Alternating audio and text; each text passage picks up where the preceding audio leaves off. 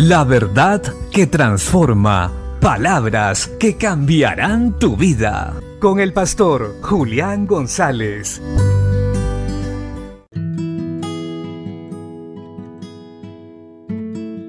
La Biblia dice en el libro de los Hechos capítulo 8 versos 4 y 5. Los que fueron esparcidos iban por todas partes anunciando el Evangelio.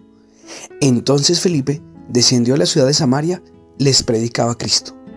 Muchas veces las dificultades y los conflictos de la vida hacen que las personas se detengan, entren en depresión o simplemente abandonen lo que estaban haciendo.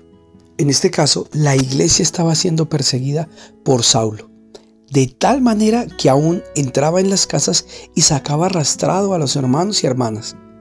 Tuvieron que escapar, ser esparcidos a diferentes lugares, pero mientras ellos iban escapando, huyendo de la persecución, no dejaron de predicar.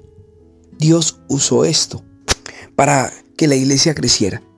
Y aquellos cristianos que realmente habían creído en Jesucristo como Señor y Salvador, sabían que era la mejor oportunidad para que el Evangelio de Jesucristo creciera y se expandiera en todo el mundo.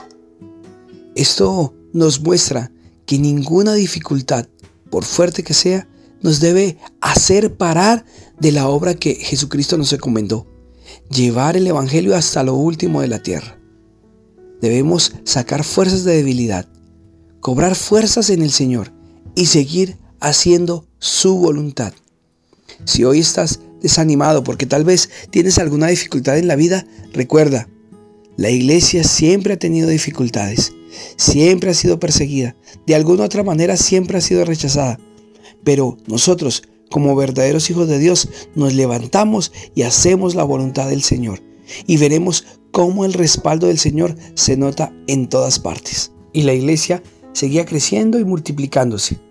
Esta es la mejor manera de salir de una prueba, de una dificultad, haciendo la voluntad de Dios, porque seremos bendecidos, nos multiplicaremos, seremos prosperados y en esa bendición tendremos victoria.